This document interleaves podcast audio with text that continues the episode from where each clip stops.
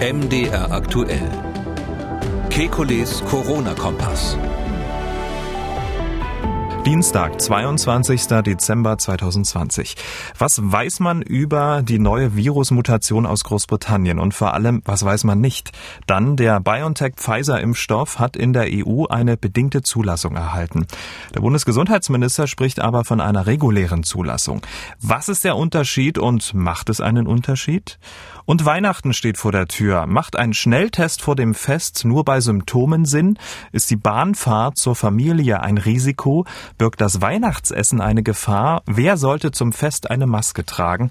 Wir beantworten Ihre Fragen zum Fest. Mein Name ist Camillo Schumann. Ich bin Moderator, Redakteur bei MDR aktuell das Nachrichtenradio. Und heute zum letzten Mal in diesem Jahr haben wir einen Blick auf die neuesten Entwicklungen rund ums Coronavirus und wir beantworten Ihre Fragen. Das tun wir mit dem Virologen und Epidemiologen Professor Alexander Kiel. Kekulé. Ich grüße Herr Kekulé. Hallo, Herr Schumann. Also kurz vor dem Jahresende gibt's ähm, gute Nachrichten vom Impfstoff. Der von BioNTech Pfizer ist ja gestern in Europa zugelassen worden. Da sprechen wir ja gleich drüber. Aber die Freude über den Impfstart äh, wird getrübt, weil es eine offenbar hoch ansteckende Virusmutation gibt, die ja dazu geführt hat, dass Großbritannien vom Rest der Welt quasi abgeschnitten wurde, um die Ausbreitung dieser Variante in äh, Kontinentaleuropa zu verhindern. Aber diese neue Mutante ist ja auch schon in Italien, Holland, Irland und auch in Dänemark nachgewiesen worden. Also konsequenterweise müsste man doch jetzt die Grenzen in Europa schließen, oder? Nein, so ist es nicht. Ähm, wir haben in den Ländern, die Sie genannt haben, ähm, Einzelnachweise. Also da ist jeweils einmal diese Mutante nachgewiesen worden. Ähm, es ist so, dass in Dänemark wohl mehrere äh, gefunden wurden. Ich weiß jetzt nicht, ob das 10 oder 20 waren in der Größenordnung. Und ansonsten ist es eins, sind es Einzelnachweise gewesen. Und wenn man jetzt verstehen will, was passiert, wenn so eine Mutante sich ausbreitet, muss man sich ein bisschen erinnern an die Situation damals, als in Norditalien der schwere Ausbruch war, der ja dann zur, zur weltweiten Verbreitung der sogenannten G-Variante geführt hat. Ähm, und ähm, auch damals war es ja so, ähm, das Virus ist, das neue Virus oder das mutierte Virus ist ja eine ganze Weile zirkuliert. Also man hat diese G-Variante äh, zum Beispiel auch in Deutschland nachgewiesen. Meines Wissens gab es sogar aus München eine Probe, wo mal diese G-Variante drinnen war. Auch in China ist die mal nachgewiesen worden, aber sie hat sich nie in dem Sinn durchgesetzt, dass sie eine explosionsartige Verbreitung gemacht hat. Und deshalb besteht die Hoffnung, dass jetzt bei dieser neuen Variante, sofern sie tatsächlich deutlicher infektiös ist, das ist ja meine ähm, Einschätzung, an der ich bisher nichts ähm, geändert habe, ähm, sofern sie deutlich infektiöser ist, ähm, ist es auch hier so, dass wenn die einmal irgendwo exportiert wird, dann heißt es ja nicht, dass derjenige, der da die Krankheit mit sich trägt, sich so unvernünftig verhält, dass er gleich ein Cluster bildet, mhm. ganz viele andere ansteckt und das Ganze sozusagen wie in einem Durchlauferhitzer hochkocht. Das bräuchte man aber äh, für eine echte Ausbreitung in dem weiteren Land. Hm. Ähm, aber nichtsdestotrotz, äh, wenn diese Mutante einmal im Land ist und äh, in den auch äh, genannten Ländern gehen die Zahlen ja auch hoch oder beziehungsweise sind sie auch relativ konstant, ähm, woher weiß man denn das, was Sie eben beschrieben haben, dass es eben nicht so ist? Naja gut, das ist natürlich nicht, äh, nicht nachgewiesen, aber ich wollte, es ist möglich, ja. Es ist mhm. möglich, dass diese, dass diese Mutante bereits sich ausbreitet. Aber äh, von der Dynamik her wollte ich eben nur sagen, dass es äh, äh ein Fall heißt nicht, dass das sich dann quasi äh, automatisch verbreitet, weil es sehr darauf ankommt, wie der eine Fall, der eben infiziert ist, sich verhält. Gerade in Deutschland äh, kann man ja davon ausgehen, wenn es Exporte gab, dass sie hier auf die, eine Situation getroffen sind, wo ähm, man einen partiellen oder sogar vollständigen Lockdown jetzt hatte. Und ähm, das bedeutet natürlich, dass die Wahrscheinlichkeit, dass es zu so einer Art Durchlauferhitzer-Event kommt, noch geringer ist. Äh, drum plädiere ich dringend dafür, es zumindest zu versuchen und zu hoffen, dass wir die Möglichkeit haben, das eine Weile auf der Insel zu halten. Klar, jetzt perspektivisch äh, im, im Sinne von mehreren Monaten wird man das nicht zurückhalten können, aber möglicherweise kann man die Verbreitung doch eine ganze Weile ausbremsen. Hm, Sie waren ja auch äh, sehr schnell für das Kappen von Flugverbindungen von der Insel. Ähm, die Bundesregierung hat das ja dann auch ähm, getan. Der Virologe Wolfgang Preiser, Leiter der Abteilung für medizinische Virologie an der Uni Stellenbosch in Südafrika, ähm, dort soll ja auch eine ähnliche Variante aufgetreten sein. Der hält diese ganzen Maßnahmen, also auch, dass die Flugverbindung gestrichen werden, für übertrieben. Im Interview mit der Deutschen Welle hat er gesagt, ich verstehe, dass man etwas unternehmen möchte, bis man die Lage besser einschätzen kann, aber ich hoffe, dass sich das innerhalb von einer oder zwei Wochen wieder gibt weil ich glaube, und jetzt wird's interessant, dass noch einige Überraschungen es geben wird. Was meinen Sie, was er mit Überraschung meint? Ach, das ist schwierig. Eine Überraschung hat's ja so an sich, apropos Weihnachten, dass man äh, nicht genau weiß, was drinnen ist. Ähm, es ist letztlich so, ja. Wir haben Mutationen von diesen verschiedenen Mutationen dieses Virus ja ständig, die wir irgendwo finden. Je stärker man da sucht, desto mehr findet man. Und ähm, in Südafrika ist äh, zufällig eine sogenannte Variante aufgetreten, über die so vielleicht so ähnlich ist wie die aus England. Ähm, dafür, darüber habe ich persönlich, muss ich aber sagen, obwohl ich es ernsthaft versucht habe, ähm, kaum Daten. Ähm, in dieser Zoom-Konferenz, wo ich am Sonntag war, ähm, woraufhin ich auch die Empfehlung gegeben habe, die Grenzen zu schließen von Großbritannien, ähm, da war auch jemand aus Südafrika dabei, der hat wirklich nur sagen können, ähm, dass eine dieser Mutationen, da können wir noch einmal genauer drüber sprechen. Diese N501Y, die ist in der südafrikanischen auch nachgewiesen. Und dann sagte er, es seien noch 10 bis 20 weitere äh, Mutationen gefunden, ohne zu wissen genau welche. Also 10 bis 20 ist, wenn man etwas genetisch untersucht hat, schon extrem ungenau. Oder andersrum gesagt, die Daten aus Südafrika sind extrem ungenau, überhaupt nicht vergleichbar mit Großbritannien. Aber natürlich, wir werden immer mal wieder ähm, Varianten finden, die, wo der Verdacht besteht, dass sie sich schneller verbreiten als andere Typen. Warum das? Weil das Virus sich an den Menschen anpasst und dabei die höhere Ansteckungsfähigkeit so ein typischer Mechanismus ist, der funktioniert. Mhm. Wir hatten vielleicht noch ein letztes Jahr auch schon mal so eine Situation in Dänemark als da dieser sogenannte Cluster 5 gefunden wurde, der von den Nerzen übertragen wurde. Und diese, diese, bei den Nerzen gab es auch zum Beispiel eine bestimmte Veränderung im S-Gen dieses Virus, die so ähnlich aussieht wie das, was man jetzt in England gefunden hat. Cluster 5, das klingt wie so eine Boyband, ne? Aber ja, ja, ja, Cluster 5, ja. Wir nennen das Cluster, ähm, wenn eben äh, quasi so ähm, Häufungen von von bestimmten Virusveränderungen vorhanden sind und die die werden dann quasi als Cluster bezeichnet. Das ist dann sozusagen eine neue Untergruppe und wenn das Cluster sich stabilisiert, dann würde man es irgendwann als Variante äh, bezeichnen und äh, wenn diese Variante dann irgendwann mal andere biologische Eigenschaften hat, dann würde man vielleicht mal von sowas wie einem Subtyp oder, oder ähnlichem sprechen. Also das ist äh, so ein bisschen dynamischer Sprachgebrauch, der auch unter Virologen nicht ganz einheitlich gebraucht wird. Mhm. Und dass es Muta äh, Mutationen gibt, Varianten und das, was Sie eben äh, beschrieben haben, ist ja nichts Ungewöhnliches, äh, äh, nichts Ungewöhnliches. Das passiert bei der Influenza ja auch oder passiert ja über einen längeren Zeitraum. Bei der Influenza ist es sogar so, das Influenza-Virus hat eine noch viel stärkere Tendenz, sich genetisch zu verändern. Das hat bestimmte Mechanismen, die, die um das zu machen, die die Coronaviren gar nicht haben.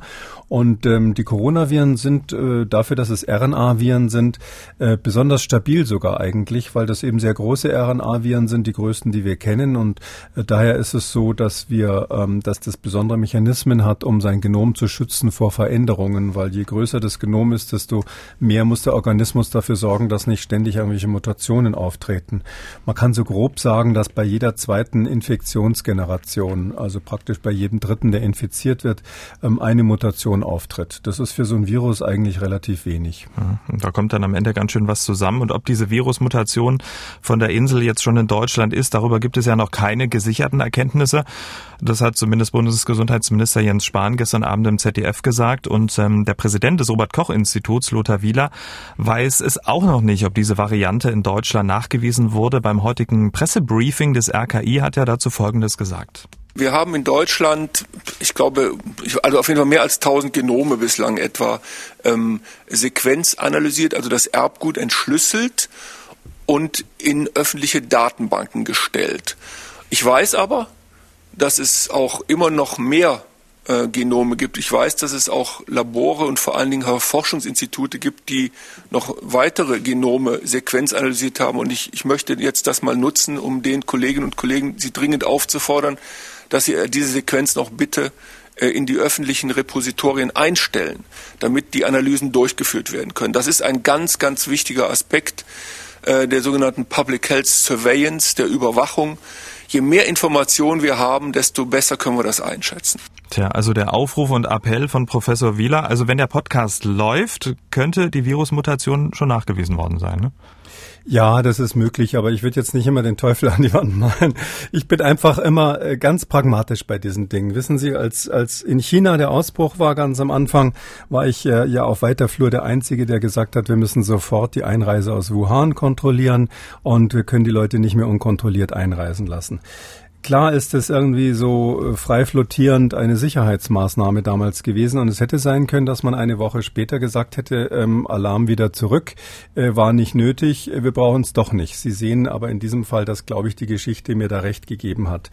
Ähm, es ist so, dass wir jetzt eine Situation in England haben, die sehr stark an den Ausbruch in Norditalien erinnert, wo Sie vielleicht sich auch dran erinnern, dass ich für dringend schon vorher für massives ähm, Suchen nach äh, Covid-19 plädiert hatte, damals bevor der Ausbruch in Italien entdeckt wurde, hat man nicht gemacht. Äh, der Vorschlag ist ja regelrecht abgelehnt worden vom RKI. Daraufhin wurde der Ausbruch in Norditalien übersehen mit der bekannten Konsequenz, dass die G-Variante sich weltweit ausgebreitet hat, weil die stärker infektiös ist als der vorherige Wuhan-Typ. So, jetzt haben wir die nächste Situation in England. Klar kann man sagen, ja, das hat sowieso alles keinen Sinn und irgendwann kommt das Virus sowieso ich bin einfach der Meinung, ähm, dass man ganz pragmatisch sagen muss, wenn es ein kleines Zeitfenster gibt, wo man eine gewisse Chance hat, eventuell was auszubremsen, gerade jetzt im Hinblick auf den Impfstoff, den wir demnächst haben werden, ähm, dann muss man dieses Zeitfenster nutzen.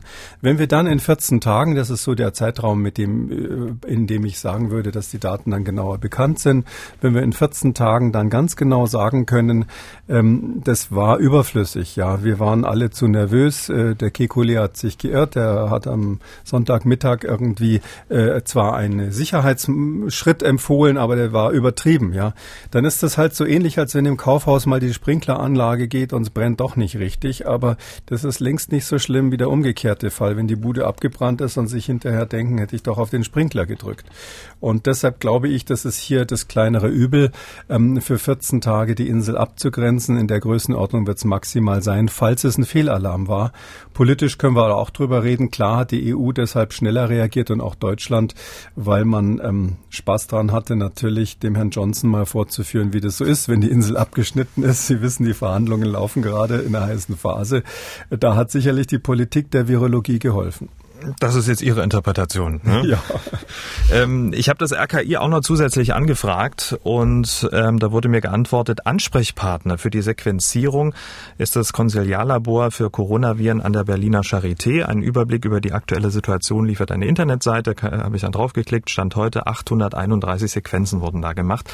Konsiliarlabor für die Hörer dieses Podcasts, das erste Mal, dass dieser Begriff so gefallen ist. Was macht so ein Labor? Ähm, ja, also das Konsiliallabor hat diese 831 nach ähm, Website bisher sequenziert. Ähm, insgesamt habe ich gelesen, äh, das ist die Zahl, die, glaube ich, Herr Wieler ähm, in der Pressekonferenz gemeint hat, äh, sind dem RKI laut Website 1742 Sequenzen bekannt. Das sind offensichtlich dann ähm, über die Hälfte von anderen Laboren, die da das zugeliefert haben. Ja, wir, das ist eigentlich so ein Old-Fashioned-System, was, was ganz gut funktioniert in Deutschland außerhalb von Pandemien. Und zwar haben wir für jede Erkrankungssorte, auch für bakterielle Erkrankungen, ha äh, haben wir, was die Labordiagnostik betrifft, haben wir Labore, die so ein bisschen, sage ich mal, die deutschen internen Standards liefern sollen. Und die heißen dann eben Konsiliarlabore des Robert Koch Institut. Da ist man sehr stolz, wenn man dieses, dieses quasi diesen Titel verliehen bekommt. Und ähm, das ist auch sehr wichtig, dass wir eben dann so einzelne haben, wo man sagt, na gut, wenn es mal, ich sag mal zum Beispiel um Mumps-Viren geht, da und dann kommt jetzt eine neue Frage, weil die Tests nicht mehr funktionieren oder sonst was, dann wird die eben vom Robert Koch Institut an dieses Konsiliarlabor weitergeleitet. Beim alten Bundesgesundheitsamt, das vor vielen Jahren aufgelöst wurde und eine Riesenbehörde war, da war noch der Ehrgeiz, dass man für jedes dieser Themen sein eigenes Speziallabor hatte und jetzt ist es so eine Art Netzwerksystem. Das finde ich eigentlich sehr gut und das hat sich auch bewährt. Und da ist selbstverständlich der äh, Christian Drosten Leiter des äh, Konsiliarlabors schon, schon lange für Coronaviren in, in Berlin jetzt. Hm. Und ähm, äh, das funktioniert dann so, dass die halt dann auch in, sage ich mal, in Friedenszeiten zuständig sind, hauptsächlich Fragen der Diagnostik zu behandeln. Aber ähm, das Problem sieht, sehen Sie sofort in dem Moment, wo Sie sich mal die Zahlen anschauen. Jetzt haben die 830, ähm, 831 Sequenzierungen gemacht. Das ist schon ganz schön Holz, ja, für so ein Konsiliarlabor, die das neben ihrer normalen Forschungs- und Diagnostikarbeit machen müssen. Aber das ist natürlich kein, ähm, kein Ramping up, kein, keine Vergrößerung der Kapazitäten im Zusammenhang mit einer Pandemie. Für eine Pandemie ist es natürlich so, dass wir jetzt eine ganz außergewöhnliche nationale Bedrohung haben. Und dann zu sagen, na ja, also das Konsiliarlabor, das es immer gemacht hat, wird es schon richten, das könnte hier möglicherweise die falsche Strategie gewesen sein. Zielt da möglicherweise auch der Aufruf von Professor Wieler heute äh, beim Pressebriefing hin, dass ähm, alle Labore, die man ja auch äh, möglicherweise ja nicht permanent überwachen kann und überwachen soll, weil sie sind ja auch eigenständig, eigene GmbHs, ähm, dass man die jetzt sozusagen mit ins Boot holt, ähm, sucht mal diese, diese Sequenz?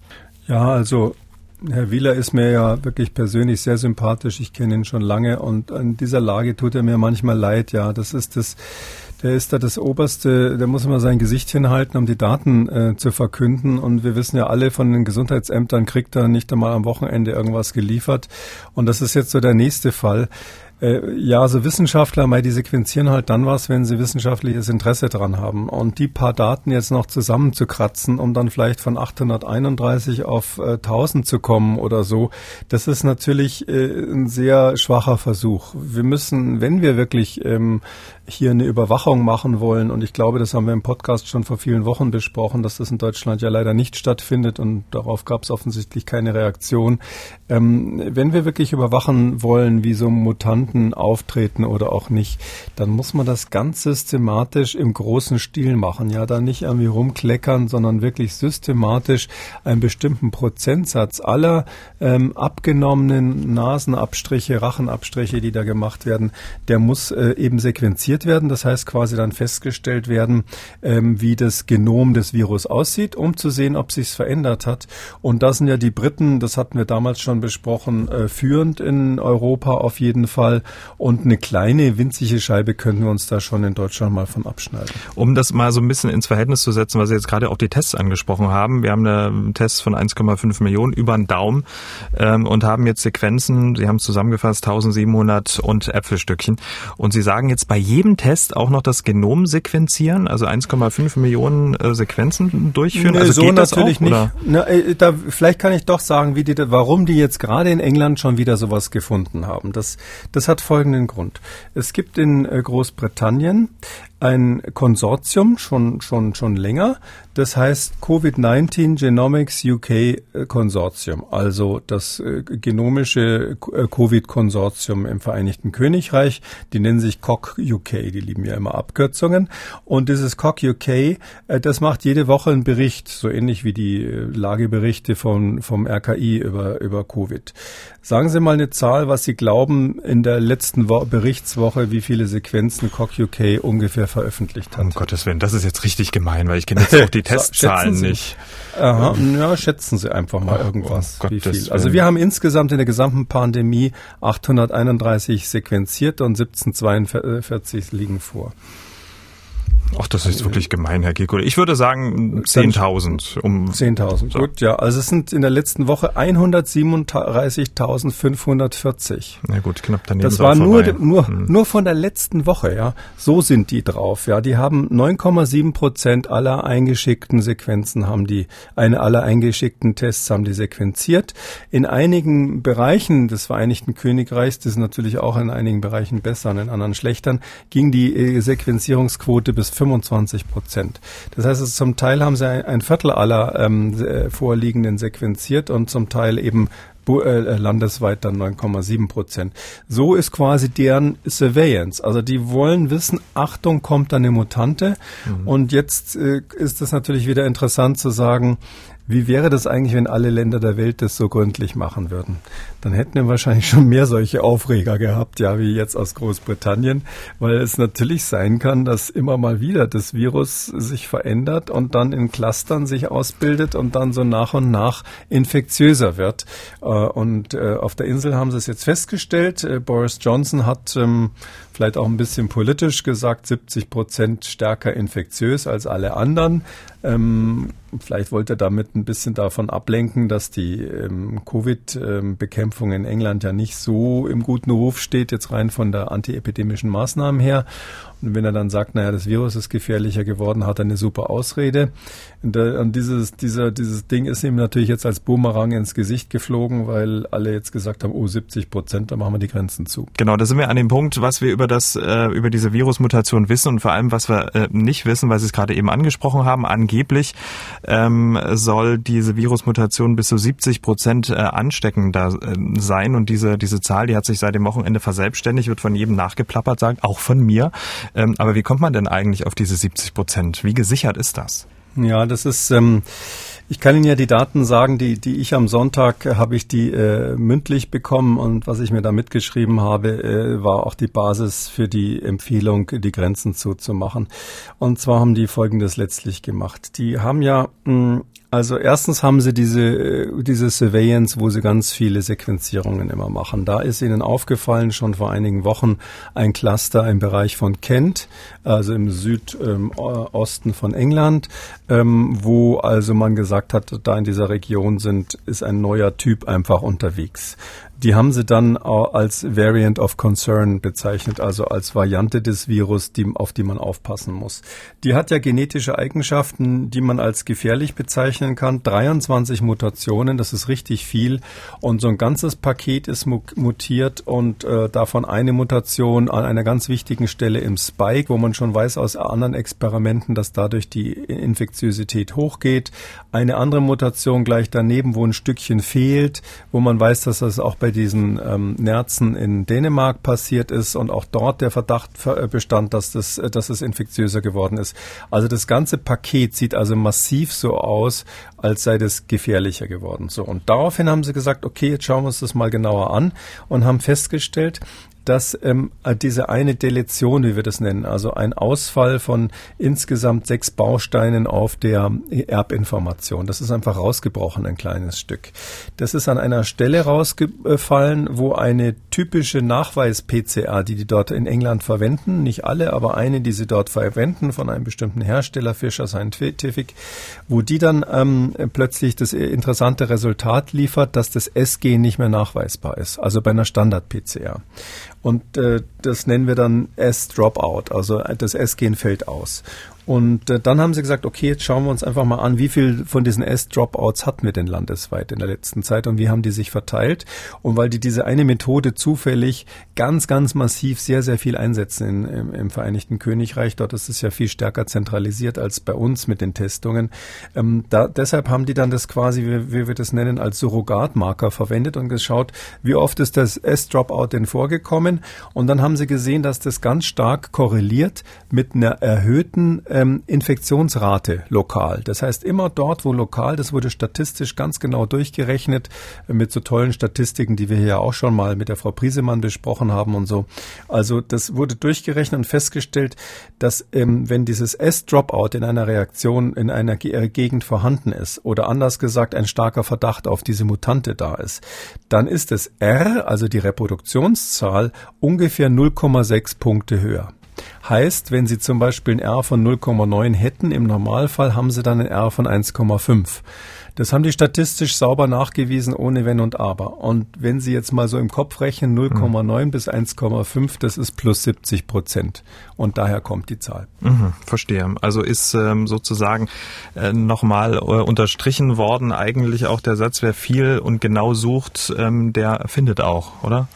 Ja, aber die haben natürlich jetzt nicht sozusagen gesucht nach dem Motto, wir müssen uns jetzt irgendwie ein paar Doktorarbeiten, paar Doktorarbeiten fertig machen, also machen wir mal ein paar Studien, sondern es war ja umgekehrt, die hatten ja diese massiven Ausbrüche in Kent, wo sie die Welt nicht verstanden haben, weil der Ausbruch ist ja vor allem in Kent am Anfang mitten im Lockdown passiert. Da ist ja im Lockdown plötzlich das R hochgegangen, also die, für das lokale R dort. Und da muss man natürlich schon sagen, wenn die Reproduktionszahl so hoch geht, obwohl die Lockdown, äh, alles unter Lockdown Lockdown steht, was ist denn da los?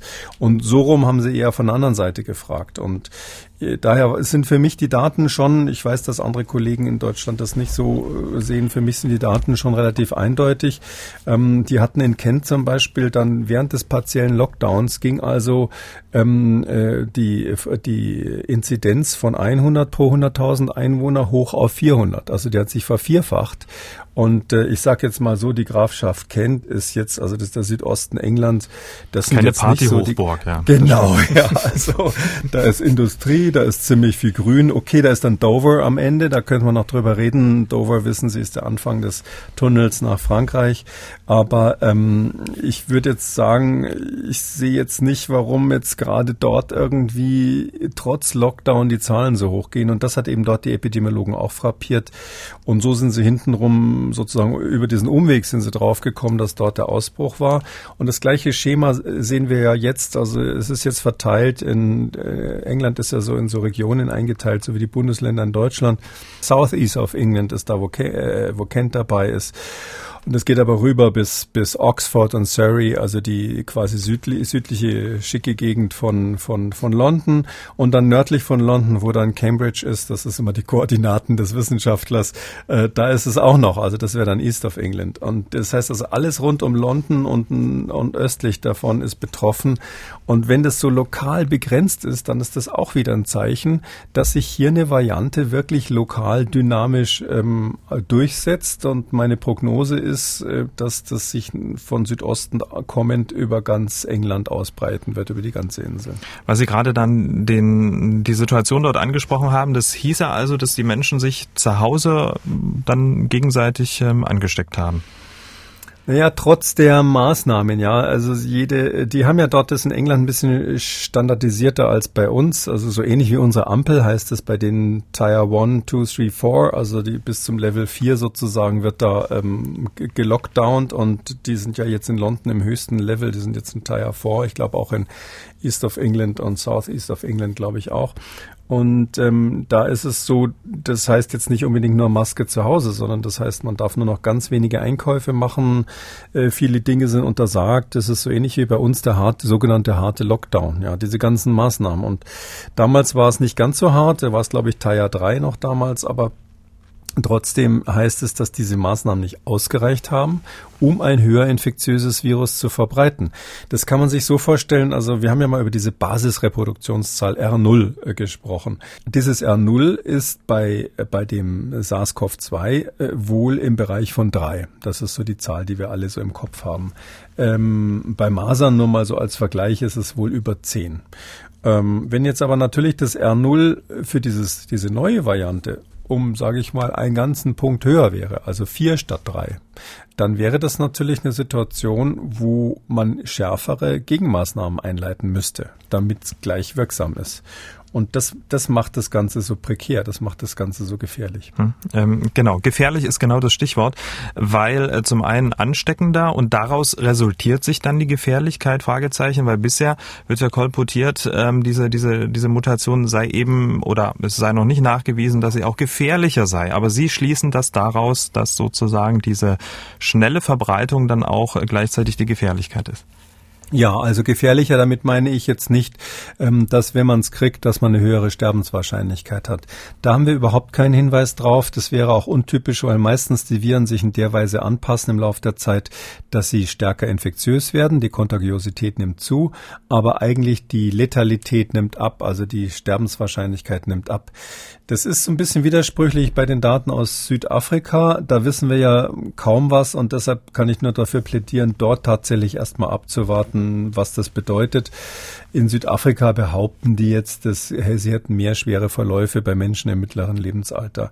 Aber da muss ich sagen, wenn man weiß, wie dort die Daten gewonnen werden, wie ungenau viele äh, Statistik ist und dass die nicht einmal genau wissen, welche Mutationen das jetzt im Einzelnen sind, würde ich mal sagen, äh, bevor man da Alarm schreit, äh, muss man ein bisschen warten. Ich, meine Arbeitshypothese ist, dass tatsächlich, wie die Briten das ganz klar berichten, es überhaupt keinen Unterschied gibt bei der, ähm, sage ich mal, Gefährlichkeit dieses Virus im Sinne von Letalität Mortalität im Sinne von Anteil derer, die dran sterben. Aber es ist natürlich gefährlich, weil mehr Menschen sich infizieren und ein bestimmter Teil der Infizierten stirbt ja bekanntlich. Also dadurch ist es natürlich epidemiologisch gesehen gefährlich. Weil wir jetzt jedem, jeder Sequenzierung so hinterherrennen und Sie eher das Beispiel Großbritannien gebracht haben, dass die ja wesentlich äh, weiter vorne sind, was die Anzahl der Sequenzierung angeht. Aber hat man das, nur mal um das Beispiel oder den Vergleich mit der, äh, mit der Influenza nochmal zu bringen, ist man denn bei der äh, Influenza ganz weit vorne? Also hat man es da immer gemacht oder kann man es da nachweisen? Bei der Influenza ist es schon ähm, Standard seit vielen Jahrzehnten, weil da hat man eine ganz andere Motivation und auch ein ganz anderes Netzwerk dafür. Weil wir bei der Influenza in der Tat, weil sie sich so schnell verändert, ähm, da brauchen wir diese Daten jedes Jahr, um den neuen Impfstoff ähm, festzulegen. Das macht die Weltgesundheitsorganisation in einem inzwischen sehr gut eingespielten, fast hätte ich gesagt, harmonisch choreografierten Programm, ähm, das also äh, jeweils von der Nordhalbkugel dann, ähm, wenn dort Winter ist, werden die ganzen Influenza-Daten gesammelt. Dann guckt man, welche Subtypen äh, dominieren dort, guckt dann weiter runter, da gibt es dann noch weitere Varianten, die dort tatsächlich auch eine Rolle spielen. Und dann legt man sich fest, was in den nächsten Impfstoff rein muss. Blöderweise dauert die Impfstoffproduktion dann ziemlich lange, so dass in der Zwischenzeit manchmal das Virus die Weltgesundheitsorganisation ausgetrickst hat. Und das Gleiche passiert dann spiegelverkehrt, wenn Winter auf der Südhalbkugel ist. Ähm, da braucht man weniger Daten als bei diesem Coronavirus, weil wir ja bei der Influenza nicht davon ausgehen, dass jetzt ständig äh, stärker infektiöse Varianten eine Rolle spielen, sondern die Influenza ist einfach äh, äh, ein Übel, mit dem wir schon lange leben und da hat ja keiner die Absicht, durch antiepidemische Maßnahmen die Influenza einzudämmen. Sowas spielt dann eine Rolle, wenn man wie hier ähm, den Versuch unternimmt, und, und, ich finde, das ist berechtigt, ähm, diese äh, Covid-19-Ausbreitung so weit wie möglich einzudämmen, bis wir einen Impfstoff haben. Impfstoff ist genau das Stichwort. Und ob diese Mutation die Wirkung des gerade zugelassenen Impfstoffs, der ja dann am 27. Dezember auch bei uns ähm, verabreicht werden soll, äh, beeinträchtigen wird, diese Frage hat gestern Abend Professor Shahin in der ARD beantwortet. Er und seine Frau, Professor Özlem Türici, haben ja den Impfstoff entwickelt. Und das hat er gesagt. Also das ist, das ist sehr früh. Wir haben, wir haben uns äh, äh, die Mutation der Virusvariante angeschaut. Es sind mehrere Mutationen. Wir wissen, dass unser Impfstoff äh, das Virus an vielen verschiedenen Stellen attackiert. Dementsprechend sind wir zunächst einmal zuversichtlich, dass Immunantworten, die durch unseren Impfstoff bedingt werden, äh, in der Lage sein könnten, auch dieses Virus zu neutralisieren. Und ähm, das Virus sei jetzt noch etwas stärker mutiert, hat ähm, Professor Schein der Deutschen Presseagentur gesagt. Wir müssen das jetzt experimentell testen. Das wird etwa zwei Wochen in Anspruch nehmen. Wir sind aber zuversichtlich, dass der Wirkungsmechanismus dadurch nicht signifikant beeinträchtigt wird. Wie wir ja auch gehört haben, gibt es hunderte, wenn nicht sogar tausende Varianten von SARS-CoV-2. Sie haben ähm, ja auch berichtet, dass auf der Insel da ähm, sozusagen eine, eine ja, starke Veränderung ähm, nachgewiesen wurde, dass da was rausgebrochen wurde. Also ähm, wie zuversichtlich sind Sie, dass der Impfstoff dann wirklich wirkungsvoll ist gegen diese Muta äh, Mutation?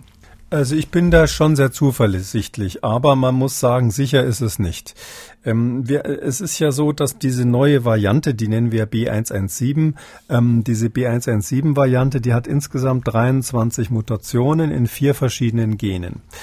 Äh, das ist schon mal total ungewöhnlich. Dass sowas überhaupt entstanden ist, also sich durchgesetzt hat, deutet darauf hin, dass das einen besonderen Selektionsdruck gab irgendwo.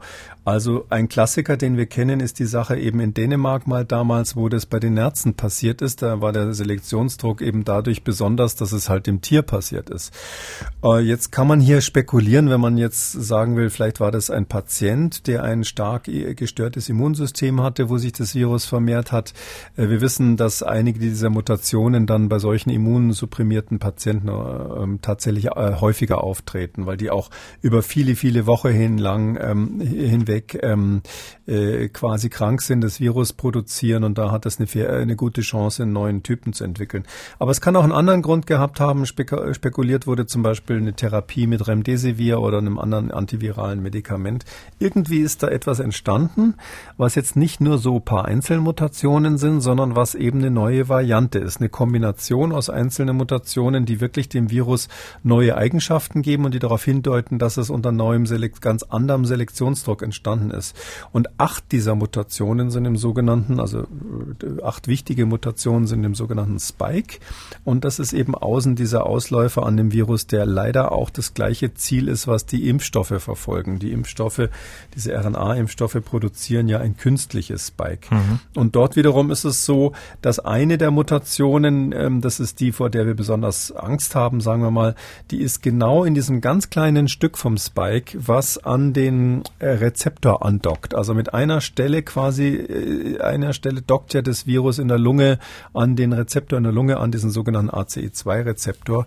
Und das sind insgesamt sechs Aminosäuren, also sechs einzelne Bausteine des Proteins und eine davon ist eben verändert. Und gleich daneben ist eine Veränderung, wo ein Stück rausgeflogen ist, diese Deletion und das alles zusammen kann dazu äh, führen, dass diese, diese Form, diese dreidimensionale Form ähm, des Spikes außen, wo die Antikörper andocken, äh, dass die eben tatsächlich ein bisschen anders aussieht. Und dann docken die Antikörper schlechter an oder nur noch ein kleiner Teil. Oder anders gesagt, es ist schon denkbar rein auf dem Reißbrett, dass hier ähm, es zu einer ähm, Veränderung gekommen ist. Äh, trotzdem ist es nicht sehr wahrscheinlich. Also äh, man kann sich tausend andere Mutationen vorstellen, die viel schlimmer wären. Herr Wieler, Präsident des RKI, der hat genau dazu heute Folgendes gesagt. Ähm, was wir bisher haben, sind ja Sequenzdaten und zwar sehr viele. Dieses Virus hat ja eine Reihe von äh, Mutationen. Das ist auch einer der Gründe, warum wir da besonders äh, vorsichtig sind und draufschauen. Und es gibt unter anderem eine Mutation, von der man weiß, dass sie etwas mit Immunreaktion gegen dieses sogenannte Spike-Protein zu tun hat, das halt äh, wogegen der Impfstoff verwirkt. Aber nach allen Informationen und die kann man bioinformatisch auswerten. Das heißt also, ohne dass wir das Virus in der Hand haben, können wir diese Daten bioinformatisch auswerten. Äh, das ist keine hundertprozentige Sicherheit, aber das gibt uns eine, eine, Reihe Informationen und alle diese Daten, die wir bislang kennen, sprechen dafür, dass der Impfschutz nicht eingeschränkt ist, wenn es, wenn es die, sich diese Variante weiter ausbreitet. Also mit anderen Worten, man müsste jetzt zum Beispiel nicht für Großbritannien den Impfstoff verändern. Jetzt wäre es viel zu früh dafür, das zu machen. Und das ist genau wie Herr Wieler sagt, also die, ähm, die ähm, rein die Vorhersage sozusagen, die man anhand dieser genetischen Daten macht, da schmeißt man dann einfach die äh, größten Computer an, die man hat, und die versuchen dann zu berechnen, wie dreidimensional letztlich das Ganze aussieht. Äh, die sprechen nicht dafür, dass der Impfstoff nicht mehr wirkt. Aber es ist relativ komplex, weil das ist so, ähm, dieses Spike äh, sieht ja ein bisschen aus wie eine Blüte so eine dreiblättrige Blüte. Und wenn das mit dem Rezeptor zusammenkommt, dann schnappt die vorne zu. Das ist also ähm, nicht nur so was Passives, sondern wie beim, man sagt ja immer so Schlüssel-Schloss. Also so passiv wie ein Schlüssel ist das nicht, ist eher wie eine fleischfressende Pflanze. Wenn das quasi äh, sein Target erwischt hat, dann macht's klack und äh, rastet richtig ein. Und für diesen Mechanismus ist ähm, eine andere Stelle auf diesem Spike verantwortlich und auch genau da gab es auch noch eine Mutation.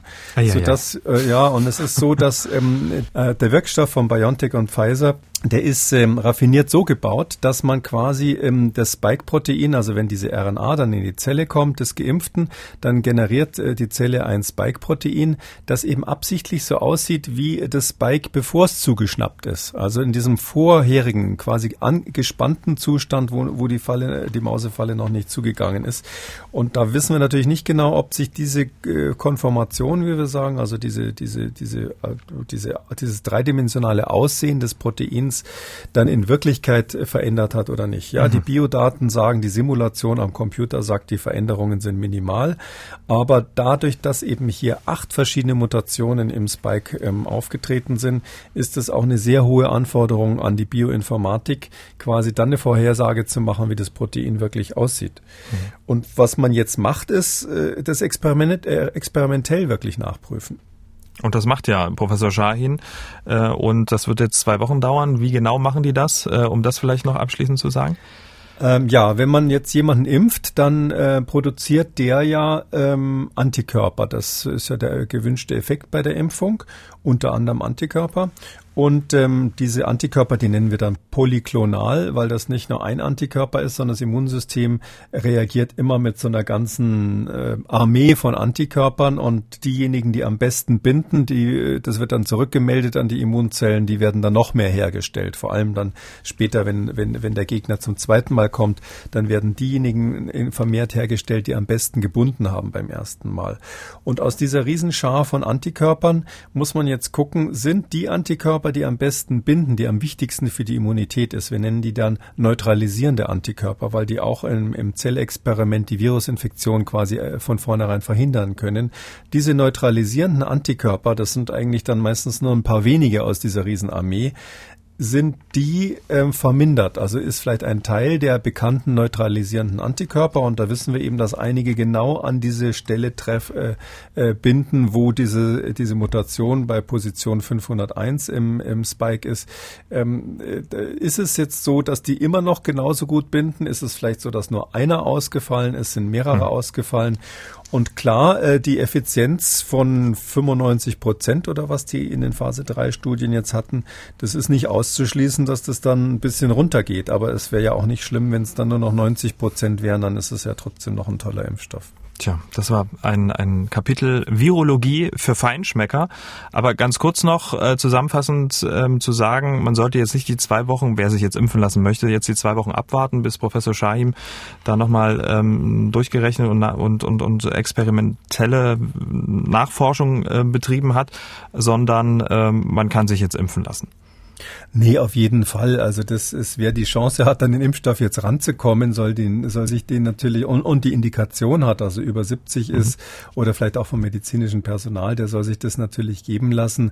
Ähm, äh, das wird eher so sein, dass, dass wir viele, viele Menschen nicht impfen können, weil wir noch keinen Impfstoff, äh, nicht genug Impfstoff haben. Genau. Und gestern hat ja die EMA, die Europäische Arzneimittelzulassungsbehörde, eine bedingte Zulassung für den BioNTech-Pfizer-Impfstoff erteilt, äh, über den wir gerade gesprochen haben. Und wenig später hat dem Ganzen dann noch, äh, musste dem Ganzen noch die EU-Kommission zustimmen. Und hier für alle Hörer dieses Podcasts nochmal die zwölf Sekunden O-Ton von Kommissionspräsidentin Ursula von der Leyen für die Geschichtsbücher. Today we add an important chapter in our fight against COVID-19. We took the decision to make available for European citizens the first COVID-19 vaccine. Tja, ein, ein weiteres, ein neues Kapitel im Kampf gegen Covid-19 wurde aufgeschlagen, ein Satz für die Geschichtsbücher. Herr Kekulé, wer hätte zu Beginn der Pandemie gedacht, dass wir am Ende des Jahres schon soweit sein werden, oder? Und dann noch mit also deutscher also Beteiligung. Äh, ja, mit deutscher Beteiligung. Da gab es ja so ein paar Kandidaten oder zumindest mindestens zwei, die gar, gar nicht so schlecht aussahen. Ja, da ist, äh, das ist eine ganz tolle Leistung. Ähm, viele kennen natürlich auch den Hintergrund, dass also das äh, Gründerpaar von BioNTech in Mainz äh, ja ähm, ähm, Nachfolgen, Nachfolger türkischer Migranten sind. Und ähm, das finde ich ist schon etwas, das muss man sich mal klar machen, dass, dass ähm, wir in Deutschland im Grunde genommen eine zusammengewachsene Gesellschaft sind, die aus verschiedenen Nationen besteht, inzwischen zumindest aus verschiedenen Herkunftsnationen. Und ähm, ich glaube, das ist gerade in der aktuellen Diskussion ganz wichtig, weil ja viele meinen, dass, äh, dass das für uns von Nachteil wäre, dass wir, dass wir ähm, Ausländer haben, die wir hier aufnehmen. Ich finde, das ist so ein klassisches Beispiel, ähm, dass das sich am Schluss ähm, immer auszahlt. Klar, jeder, jeder Fußballfan weiß natürlich, dass die Tore auch schon lange nicht mehr von Deutschstämmigen geschossen werden. Aber ich finde, hier ist mal aus der Wissenschaft ein ähnliches Beispiel. Aber nichtsdestotrotz ähm, ist natürlich äh, die Frage nochmal, dass es dieses Jahr schon soweit ist äh, und nicht erst im nächsten, möglicherweise sogar im übernächsten. Das ist wirklich schon eine große Leistung. Ne? Naja, gut, dass die Zulassung, dass die erste Zulassung dieses Jahr kommen würde, das war anhand des ganzen Programms schon sehr wahrscheinlich. Die haben ja auch extrem früh angefangen und schon die allerersten äh, äh Daten sahen gut aus. Dass es jetzt gerade die RNA-Impfstoffe sind, die sozusagen der Proto-Prototyp waren, das hat mich persönlich wirklich überrascht. Ich hätte gedacht, dass da so die klassischen Impfstoffe schneller sind. Na gut, waren sie weltweit gesehen vielleicht auch schneller. In China hat man ja den klassischen Impfstoff äh, schon vorher zum Einsatz gebracht. Klassisch heißt, dass einfach Viren abgetötet werden und zur Impfung verwendet werden. Ähm, aber ähm, das, was ich so faszinierend finde, ist, man hat ja nicht nur die Zulassung.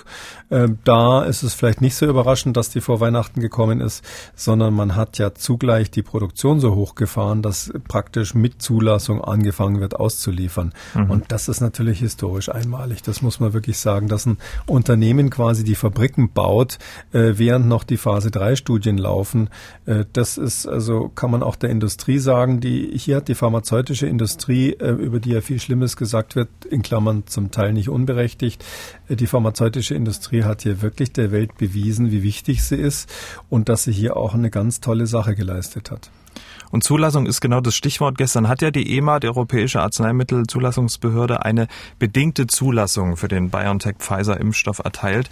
Bundesgesundheitsminister Jens Spahn, der twitterte kurz danach, die ordentliche Zulassung eines Impfstoffes gegen das Coronavirus ist ein Meilenstein. Und vor ein paar Tagen sprach er auch von einer regulären Zulassung. Bedingt, ordentlich, regulär, machen diese Begriffe einen Unterschied für jemanden, der sich impfen lassen möchte? Vermutlich nicht, oder? Na, für jemand, der sich impfen lassen möchte, nicht, aber es, äh, der sich sowieso schon impfen lassen möchte, macht es keinen Unterschied.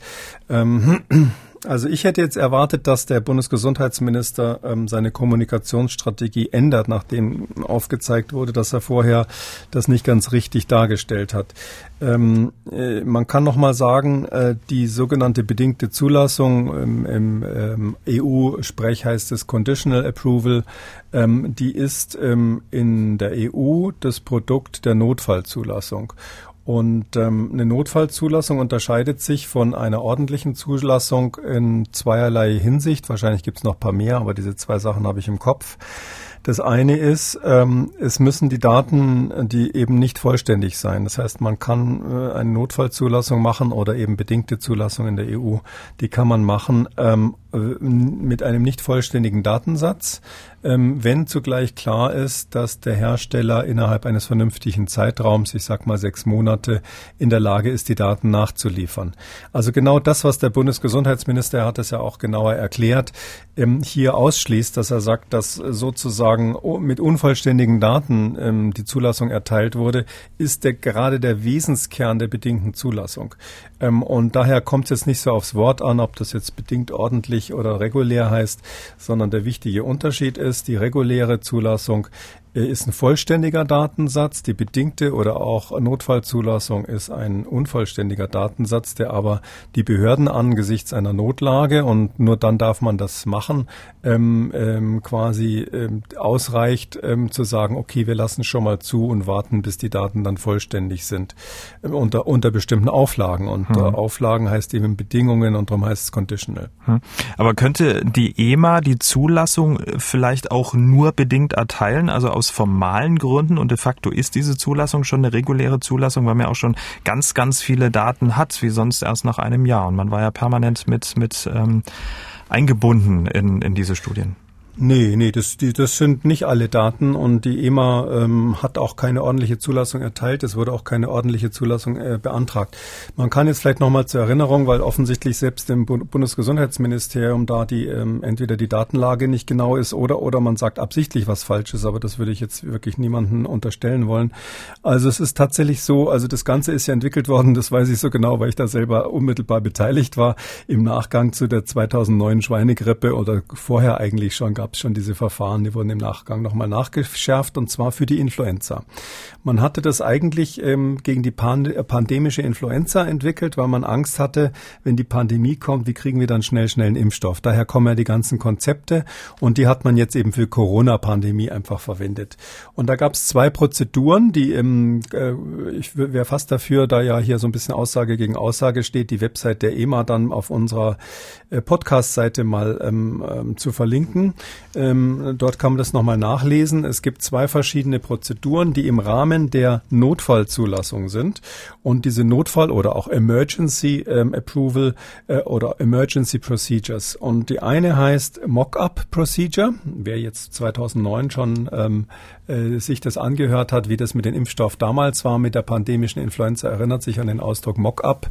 Ähm, das, das heißt, dass man einen Impfstoff hat, der universell ist, sozusagen, ohne genau zu wissen, welches Virus irgendwann mal kommt. Ähm, das ist ja eigentlich die typische Influenza-Situation. Wir wissen, die nächste Pandemie kommt, aber wir wissen noch nicht genau, welches Virus es ist. Damals H5N1 war so eins der Angstviren, die man hatte. Und darum hat man Mock-up-Impfstoffe zugelassen. Das heißt also, die werden dann als Prototyp quasi für eine Variante zugelassen und äh, der Hersteller kriegt die Erlaubnis, das dann umzusetzen mit der Variante, die wirklich die Pandemie macht. Sozusagen, äh, wenn man so sagen darf, die ganze Karosserie des Autos, die Räder, die Bremse, alles miteinander hat schon eine, hat schon eine Verkehrszulassung und der Hersteller darf dann einen neuen Motor einbauen, äh, wenn es notwendig ist. Das nennt man Mock-up. Und die zweite Variante heißt auf Englisch, und das möchte ich jetzt doch nochmal ganz ausdrücklich heißen, äh, auf vorlesen, Emergency Procedure. Notfallprozedur.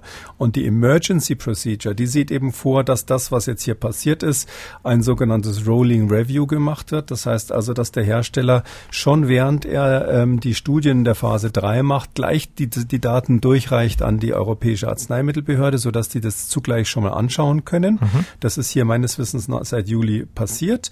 Und dann als Ergebnis dieser Emergency Procedure, ähm, ich lese es jetzt auf Englisch vor, weil ich da natürlich dann jetzt ganz sicher bin, Vaccines authorized using the emergency procedure are given conditional approval. Ich glaube, mehr muss man nicht sagen. Also äh, die Impfstoffe, die durch die Notfallzul also Notfall Notfallprozedur ähm, autorisiert wurden, bekommen eine bedingte Zulassung. Das heißt, die bedingte Zulassung ist die europäische Variante der Notfallzulassung. In, äh, bei der FDA in den USA heißt Emergency Procedure. Es muss ja äh, irgendeinen Vorteil haben, dass ähm, Herr Spahn sagt, es ist eine reguläre Zulassung, aber es ist eine offiziell bedingte Zulassung. Ähm, daran sind ja auch Haftungsfragen geknüpft, oder? Ja, die Haftungsfragen sind nochmal ein anderes Thema. Und zwar ist das in, Europä in Europa so, ähm, dass bei der Emergency Procedure und Conditional Approval der EMA, also der europäischen Behörde, ähm, generell geregelt ist, dass die Haftung beim Hersteller liegt. Das war sicher ein Grund, warum ähm, die Hersteller mit der ähm, Europäischen Kommission, zumindest habe ich das von meinen Kollegen immer gehört, so lange verhandelt haben, weil die Hersteller wollten eigentlich eine Haftungsbefreiung haben. Und das geht aber nach der europäischen Notfallzulassung nicht, nach der gesamteuropäischen. Übrigens ist es so in den Vereinigten Staaten von Amerika bei der FDA, äh, da ist genau das gleiche spiegelverkehrte Verfahren, was übrigens übrigens auch exakt die gleichen Daten natürlich verwendet hat. Ähm, da ist es so, ähm, dass, dass äh, quasi per Dekret die FDA oder ein, ein Konsortium der FDA kann äh, festlegen und sagen, wir verzichten auf die Haftung des Herstellers und wir übernehmen die Haftung. Das ist also sozusagen dort Wahlfreiheit, wenn ich mal sagen darf.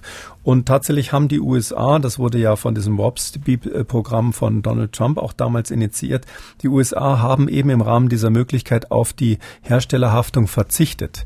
Äh, ganz speziell für diesen Covid-Impfstoff äh, bei, bei äh, BioNTech und Moderna und ich meine auch bei den anderen Herstellern.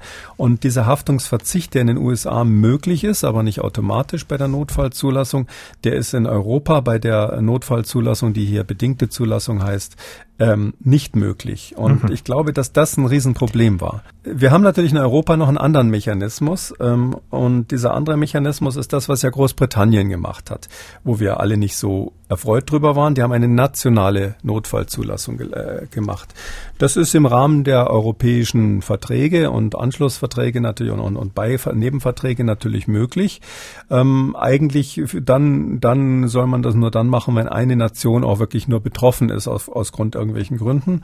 Und bei dieser nationalen Zulassung, weil die ja sozusagen nicht von der Europäischen Arzneimittelbehörde getragen wird, da wiederum äh, ist die europäische Regelung so, dass bei der nationalen Zulassung, wie es UK zum Beispiel gemacht hat, tatsächlich die Haftung nicht beim Hersteller liegt, sondern bei dem Land, was es national zugelassen hat. Das heißt also, äh, in UK ist die ist, ist quasi der Hersteller BioNTech Pfizer von der Haftung ausgenommen worden. Ähm, jetzt bei der europäischen Zulassung ist er in der Haftung. Aber die Daten sind natürlich exakt die gleichen und auch die Leute, die sich, die sich das anschauen, sind die gleichen. Wir haben ja schon mal drüber gesprochen. Die Behörde in UK, die das macht, ist extrem renommiert und extrem gut und schnell und war immer federführend mit dabei, wenn die europäischen Zulassungen gemacht wurden. Und die haben natürlich für ihre nationalen Zulassungen genau die gleichen Daten auf dem Tisch gehabt, die bei der EMA auf dem Tisch lagen. Das ist ja klar, dass, äh, wo soll denn Pfizer jetzt noch eine weitere Studie aus dem Ärmel zaubern? Es gibt die, die Studien, die da sind. Das ist eine große Phase 2-3 Studie, die inzwischen auch in weiten Teilen publiziert ist. Und genau diese Daten liegen auf dem Tisch. Und zwar sowohl in London als auch in Amsterdam, wo die, wo die EMA ja seit neuerdings sitzt. Das heißt also, ähm, da so einen Unterschied zu machen zwischen Notfallzulassung und, und, und richtiger Zulassung oder der bedingten Zulassung der EU, das ist nicht berechtigt, weil die Daten sind die gleichen und sind beides Notfallzulassungen. Das heißt, in beiden Fällen ist der Datensatz unvollständig und weniger vollständig als bei der, als bei der richtigen Zulassung. Die EMA hatte ihre Zulassung an äh, Bedingungen geknüpft. Der Hersteller ist verpflichtet, auch äh, nach dem Start äh, der Impfung Daten zu Langzeitwirkungen ähm, zu übermitteln, auch Angaben zu möglichen Nebenwirkungen, allergische Reaktionen, großes Thema. Und diese bedingte Zulassung wird ja für ein Jahr erteilt und geht ja dann ähm, regu äh, in, in, in eine reguläre Zulassung über. Ähm, davon kann man ja ausgehen, oder? Ja, automatisch nicht, sondern es gibt die Möglichkeit, ähm, diese zu verlängern. Ich glaube, das kann man fünfmal machen. Der, der Hersteller kann eine Verlängerung der bedingten Zulassung um ein weiteres Jahr äh, beantragen. Und ähm, natürlich ist es so, dass er irgendwann mal den Antrag für eine reguläre Zulassung stellen würde, sofern die Pandemie, Pandemie bis dahin nicht zu Ende ist. Ähm, und dann würde dann die reguläre Zulassung natürlich mit hoher Wahrscheinlichkeit erteilt. Man muss auch sagen, die äh, EMA, die veröffentlicht ja die Geschichte ihrer bisherigen bedingten Zulassungen, also Notfallzulassungen, die wird auf der Webseite veröffentlicht und bisher hat es noch keine Zulassung gegeben. Das gilt ja nicht nur für Medikamente, wo äh, äh, das gilt ja nicht nur für Impfstoffe. Ähm, es hat bisher noch keine äh, Zulassung gegeben, wo dann aus einer bedingten nicht äh, das, wo das dann wieder zurückgepfiffen wurde, weil die Daten dann doch beunruhigend gewesen wären. Das heißt, so rein von der von der Datenlage her ist es keine Beunruhigung. Ich bin nur einfach der Meinung, man muss gerade bei so einem heiklen Thema die Bevölkerung offen, aufrichtig und richtig informieren. Und eine Notfallzulassung ist eine Notfallzulassung mit den zwei Unterschieden äh, begrenzt und eben Daten auch nicht vollständig. Und dann darf man, glaube ich, nicht sagen, ähm, es handelt sich um eine reguläre Zulassung, bei der alle Daten gesichtet wurden. Fakt ist auf jeden Fall, am 27.12. soll es dann mit der Impfung losgehen in Deutschland, einem abgestuften Verfahren. Als erstes sollen die über 80-jährigen Personal und Bewohner von Pflegeheimen, Gesundheitspersonal auch mit sehr hohem Infektionsrisiko geimpft werden. Es wird auch eine Weile dauern, bis sich dann wirklich jeder impfen lassen kann. Da gibt es ja unterschiedliche Vermutungen. Ähm, was vermuten Sie denn, wie lange wir noch dann mit Einschränkungen, Abstands- und Hygieneregeln leben müssen? Das gesamte neue Jahr 2021? Meine Hoffnung sieht wirklich so aus, dass wir irgendwie zwischen April und Juni ähm, in die Phase kommen, wo wir epidemisch relevant impfen. Das heißt also nicht nur ein paar Risikogruppen schützen, sondern das R runterdrücken sozusagen, also die, die eine echte antiepidemische Maßnahme durch die Impfung haben, wo wir also Effekte sehen epidemisch. Ähm, dann hilft uns der Sommer parallel, es wird warm. Und dann ist meine Hoffnung, dass wenn es dann im Herbst nächstes Jahr wieder kalt wird, dass wir keine massive Covid-Welle kriegen. Zumindest keine Welle, die so ist, dass man irgendwelche Maßnahmen ergreifen muss. Um, ähm, ob man dann nächsten Winter noch Masken zur Sicherheit braucht oder nicht.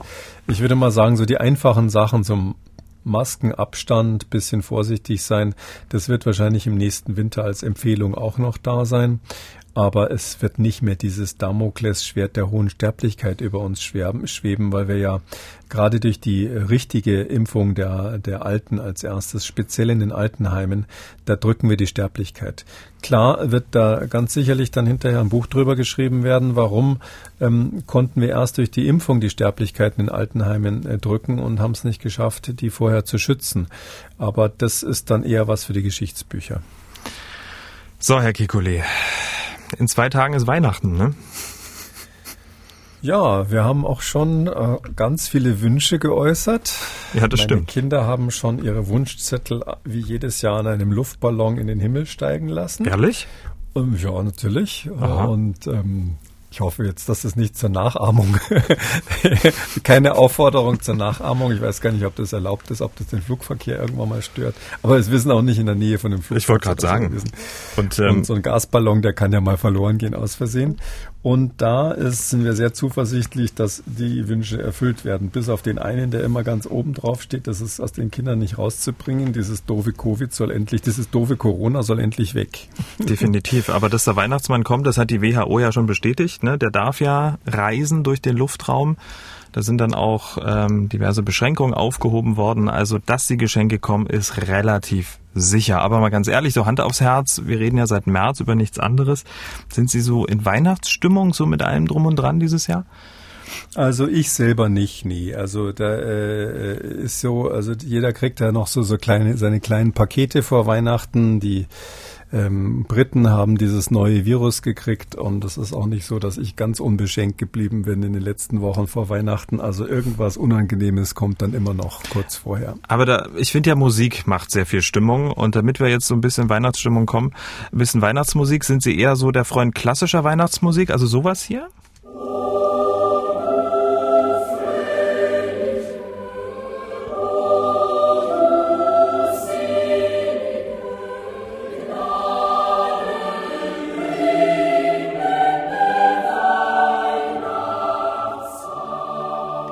Der Leipziger Thomanerchor mit Odo Fröhliche oder mögen Sie es vielleicht ein bisschen moderner? Jingle bells, jingle bells, jingle all the way. Oh, what fun it is to ride in a one-horse open sleigh. Michael Bublé mit Jingle Bells. Was hört die Familie Kekuli an Weihnachten? Oh wie. Also äh, wenn dann eher das Modernere. Äh, ehrlich gesagt, weil diese Weihnachtschoräle mich inzwischen, das ist einfach verdorben, so ein bisschen an Kaufhausmusik beim Einkaufen er erinnern. Das ist irgendwie, das hat man immer überall an jeder Ecke in diesen Weihnachtsmärkten und so gehört.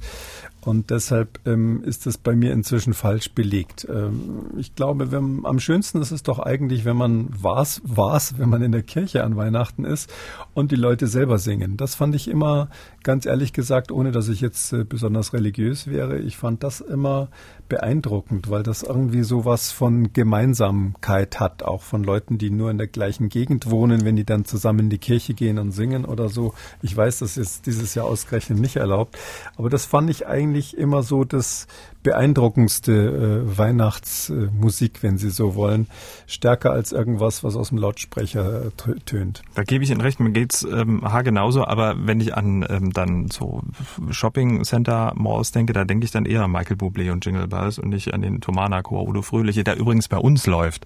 Heiligabend, das ist ja wirklich was ganz Schönes. Wir sind sozusagen in Weihnachtsstimmung, habe ich das Gefühl, oder? Ja, auf jeden Fall. Jetzt haben wir dieses unangenehme Thema abge äh, saß, äh, Entschuldigung, dieses unangenehme Thema Covid abgehakt. Jetzt reden wir mal über was anderes, oder? Äh, ja, ja, auf jeden Fall. Sehr viele Fragen äh, zum Fest von Hörern haben uns erreicht. Die wollen wir jetzt mal äh, beantworten. Kurz vorher noch die Ergebnisse einer Umfrage des Meinungsforschungsinstituts YouGov im Auftrag der DPA, der Deutschen Presseagentur. Da sagen nämlich neun Prozent der Befragten, sie würden verreisen um mit Freunden oder Verwandten Weihnachten zu feiern. Ein Prozent der Befragten plant eine Urlaubsreise. 87 Prozent wollen dagegen über die Feiertage zu Hause bleiben. Herr Wieler vom Robert-Koch-Institut hat heute nochmal eindringlich die Menschen aufgefordert. Verreisen Sie nicht, treffen Sie möglichst nur wenige und wenn dann nur immer dieselben Menschen. Tja, wie würde Ihr Appell lauten? Naja, der allgemeine Appell genauso, vor allem wenn ich jetzt äh, in der Lage von Herrn Wieler wäre, der muss das, der muss das so keep it stupid simple machen, das ist ja klar, der muss eine einfache Message rüberbringen. Mein Appell heißt einfach an die Leute, die, die, die jetzt hoffentlich im, im Lauf der vielen Podcasts, die wir hier gemacht haben und auch der anderen Informationen, die es gibt, einschließlich ganz ausdrücklich des äh, hervorragenden Podcasts vom äh, Christian Drosten. Es ist so, die, die, die Menschen, glaube ich, in Deutschland haben inzwischen schon verstanden, was gefährlich ist und was nicht. Und sie sollen im Sinne einer persönlichen Risikoabwägung das Richtige machen. Ich glaube, wenn das Individuum sich entscheidet und klug entscheidet, das ist die beste Form von Resilienz, die man erzeugen kann für eine Gesellschaft. Ähm, das ist besser, als wenn sich alle irgendwie an so eine Scheinregel halten, die im Detail dann eben doch äh, manchmal stimmt und manchmal nicht. Genau. Wie wird Weihnachten sicher? Das wollen wir jetzt klären. Die wichtigste Erkenntnis vielleicht gleich zu Beginn. Für die effektivste Maßnahme, das Fest sicher zu gestalten, ist es jetzt zwei Tage vor Heiligabend zu spät. Ne? Die Selbstquarantäne eine Woche vor dem Fest, das wäre es gewesen. Ach, ich glaube aber, dass das viele gemacht haben. Äh, muss ja nicht richtig eine Quarantäne sein, aber dass man eben Risikokontakte vermeidet, was weiß ich, mit einer FFP-Maske statt mit einem OP-Mundschutz mal zum Einkaufen geht und solche Dinge ähm, und, und nicht so viele Party-People trifft. Ähm, ich glaube, das, das haben viele schon gemacht und das ist schon mal eine gute Vorbereitung. Viele Fragen haben uns erreicht zum Fest, zum Beispiel diese. Fangen wir mit Familien und Verwandten an. Einige Familien holen ja vielleicht die Oma aus dem Pflegeheim oder andere Familienmitglieder, die sonst in Betreuung sind, zu sich, wie diese Familie. Wir haben einen behinderten Sohn, der ist 34 und ist in, seit anderthalb Jahren in einer Einrichtung. Und äh, wir haben eine Tochter, die wohnt ein bisschen weiter weg. Ähm, die hat äh, ein Baby bekommen und wir wollten jetzt eigentlich äh, unseren Sohn holen zu Weihnachten. Also wir sind 60 und 61, also Beginn der äh, der gefährlicheren äh, gefährlicheren Alters. Und wir wollten eigentlich unseren Sohn holen jetzt am äh, also zu Weihnachten und mit ihm zusammen zu unserer Tochter fahren. Und da hat unsere Tochter bisschen Angst gehabt. Jetzt haben wir das Ganze verteilt. Also wir fahren erst, holen wir unseren Sohn und dann hinterher besuchen wir sie, nachdem wir eine Quarantänezeit abgewartet haben. Und jetzt habe ich eben mit ihr telefoniert und da sagte sie, sie hat Angst, dass unser Sohn uns ansteckt. Also äh, nicht, das ging nicht darum, dass wir unbedingt mit ihm zu ihr fahren, sondern überhaupt, dass wir ihn holen. Und ich weiß jetzt gar nicht mehr, was ich machen soll. Das wäre toll, wenn wir da wenn ich dazu eine Auskunft kriegen könnte. Vielen Dank. Tschüss. Das war das eine ziemlich lange Schilderung, aber sie macht ja eins deutlich, dieses, dieses Familiendilemma, was wahrscheinlich in Tausenden, Zehntausenden Familien ist. Ähm, was kann man dieser Dame sagen? Na, hier ist die Befürchtung ja, dass offensichtlich der Sohn, wenn ich das richtig verstanden habe, sich aus, aus einem Heim irgendwo die, mhm. das Virus geholt haben könnte. Es ist in der Tat so, dass die Heime natürlich, wie wir leider schmerzlich feststellen müssen, immer noch schlecht kontrollierte Orte sind in Deutschland. Äh, da kann man vielleicht ähm, wirklich nochmal bei der Heimleitung äh, nachfragen, ob es irgendwelche Ausbrüche gegeben hat, ob bekannt ist, dass es dort Fälle gab oder nicht. Es ist ja nicht so, dass es den Heimleitungen ähm, verschlossen bleibt. Ähm, ich gebe zu, ich kenne selber auch Fälle, wo dann die Nachfolgung, Nachverfolgung durchs Gesundheitsamt einfach wirklich sehr schlecht war, weil bis die das mal registriert haben und dann überhaupt mal anrufen und fragen, was los ist, ist der Ausbruch schon vorbei. Ähm, aber die Heimleitung selber, die weiß es eigentlich in der Regel, ähm, sodass das der erste wichtige Schritt war. Wenn jetzt ein behinderter Sohn aus einem Heim kommt, wo es keine bekannten Ausbrüche gab, und dort würde man das ja wirklich merken, wenn was, wenn was passiert, ähm, und wenn man vielleicht noch zusätzlich äh, es irgendwie hinkriegt, einen Schnelltest zu machen, ähm, kurz vor den oder an, an, an Weihnachten selber, äh, dann würde ich sagen, ist da kein besonderes Risiko. Ähm, jetzt ist ja dieses, dieses Dilemma, ähm, dass man sozusagen Menschen aus dem Heim holt, ähm, ja bei ähm, vielen Familien so. Die Oma zum Beispiel habe ich ja auch genannt. Ähm, und weil Sie gerade die Schnelltests angesprochen haben, jetzt ist es ja mitnichten so, dass man in die Apotheke kann, äh, gehen kann, kurz vor Weihnachten sich so einen Schnelltest holt für 10, 15 Euro oder wie auch immer. Also wenn jetzt Schnelltests keine Option sind, wie ist man da auf der sicheren Seite? Ja, also den Schnelltest gibt's ja nicht nur in den Apotheken, sondern in vielen Städten auch in so Testzentren. Und äh, wie ich gehört habe, sind die auch an den Weihnachtsfeiertagen geöffnet. Ähm, ich hoffe sehr, dass sie die Kapazitäten entsprechend vorhalten, dass die ganzen, die sich jetzt dann an Heiligabend oder am ersten Feiertag te testen lassen wollen, auch eine Chance haben, das zu machen. Gut, wenn man dazu überhaupt keine Option hat, vielleicht weil man in einer Gegend lebt, wo das nicht äh, vorgesehen ist. Ähm, es ist ja so, derjenige, der aus dem Heim geholt wird, ist ja meistens derjenige, der gefährdet ist. Also das war ja hier gerade ein Sonderfall, dass die Familie Angst hat, sich von dem behinderten Sohn an, anzustecken.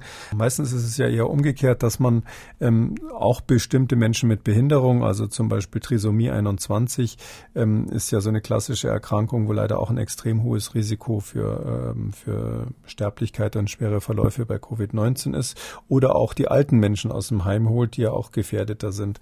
Ähm, ja, da muss man eher umgekehrt überlegen, was die anderen, wie man verhindern kann, dass die anderen denjenigen anstecken, wenn die sich, im, sag ich mal, halbwegs vernünftig verhalten haben in, den, in, in der Woche oder den zwei Wochen vor Weihnachten, äh, keine Symptome haben, das kann ich nur noch mal betonen, das ist immer das Wichtigste, dass man jeden, der symptomatisch ist, wirklich rausnimmt, dann ist das relativ sicher.